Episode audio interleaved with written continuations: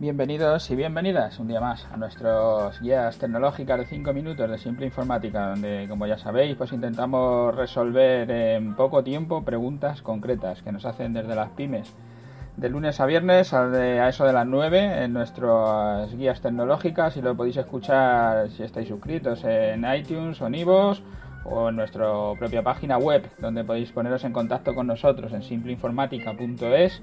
Podéis rellenar el formulario de contacto y allí hacernos las preguntas que queráis, donde intentaremos contestaroslas en estas guías de 5 minutos o si es algo más complejo con nuestros video tutoriales que también los podéis encontrar en nuestra página web. Hoy en nuestro programa número 62 eh, vamos a hablar sobre la productividad en el pequeño comercio. Ya hemos hablado en tres episodios anteriores, en el 40, 41, 42, en las notas del programa os dejo los enlaces, sobre los pequeños comercios o la pequeña empresa. Eh, la, rentabilidad en el pequeño comercio, el diferenciarte de la competencia y el vender más. En cada uno de estos capítulos tocábamos estos temas. Y nos pedía un oyente, que es el programa que tratamos de hacer hoy, que entrásemos más en detalle y que diéramos ejemplos. Eh, fácil de entender, este tema es súper complejo, muy largo, entonces lo que vamos a hacer es ir entrando en cada uno de los tres temas, en el de la rentabilidad, en el diferenciarte de la competencia y en el vender más.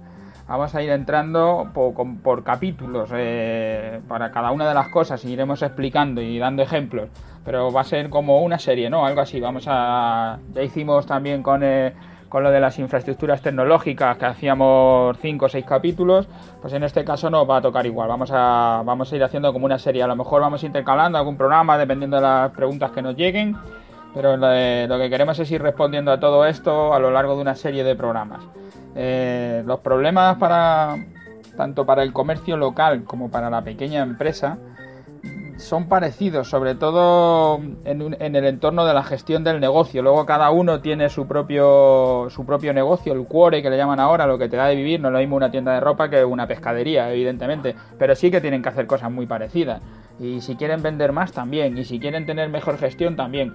Y una empresa que se dedique a, a las limpiezas o que se dedique a un taller de mecánica, cualquiera de los negocios pequeños es lo mismo. Al final tienes que tener un ordenador, tienes que tener una gestión. Entonces los problemas son muy parecidos. Es igual que sea un, un pequeño comercio, incluso, bueno, iba a decir un bar, a lo mejor un bar no, pero un restaurante seguramente sí.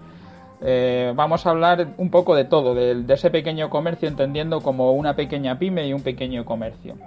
Para analizar, hoy en este capítulo, para analizar un poco, para entrar en pormenores en alguno de ellos, estamos, vamos a, ver cuáles son las menores amenazas para el pequeño comercio, que también una pequeña pyme se puede sentir identificada. Pero bueno, vamos a hacer un análisis del pequeño comercio, de sus amenazas, ¿no? Eh, hay, bueno, voy a las, dejo apuntadas en, el, en las notas del programa. Un poco las puedo leer deprisa, pero vamos, lo, que quiero es contaros un poco cómo, cómo, lo vemos, ¿no? El tema del rechazo del asociacionismo sería uno de los, de los primeros factores, porque el, pequeño comercio no se quiere juntar, le parece que es como un coste que tienes que pagar y que va muy ligado a, a lo al tema de los ayuntamientos, pero que al final no te va a beneficiar en nada y no se quieren, no se quieren unir. Y eso genera un problema muy grave porque cada uno por separado tiene difícil el luchar contra los más grandes. La escasa presencia online, que es a lo que más tiempo dedicaremos nosotros porque es a la, a la actividad que se dedica simple informática y se de alguna manera para poder estar en internet no es una cosa que uno pueda llegar y decir eh, lo hago en dos minutos hago un, hago el Twitter hago el Facebook y ya está ya lo tengo resuelto. No primero hay que ir construyendo la reputación y después ya llegarán los ingresos. Es, es lento se va a tardar.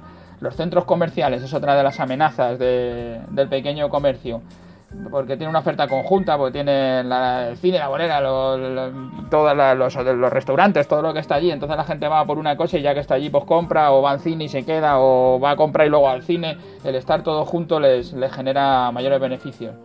Luego están saliendo los super de proximidad, que también es un problema para el pequeño comercio. Están viendo que hay mucha gente que no quiere llegar hasta la gran superficie y se quedan antes, pues le están poniendo en su barrio los, las grandes cadenas, los líderes, los Masidía, el Mercadona, toda esta gente pues se está poniendo cerca a los supermercados que también le está haciendo daño al pequeño comercio. Los colmados pakistaníes y los bazares chinos, que, eh, que lo que tienen es desde luego los precios muy bajos y unos horarios con los que nadie puede competir, porque son horarios de intempestivos, de lo que nadie espera que estén abiertos, pero allí están. y al final se vuelve pues un lugar de compra para ciudadanos con rentas escasas. Y por último el tema de las compras online, que está haciendo bastante daño porque el pequeño comercio no quiere estar allí o no puede o por lo que sea. Y sería bastante fácil tener una tienda online o un marketplace que hablaremos aquí de ello. Y luego hay una percepción de que los pequeños comercios venden a precios altos, que no realizan ofertas y hay que intentar utilizar las herramientas de los más grandes para que todo esto, para intentar competir con ellos.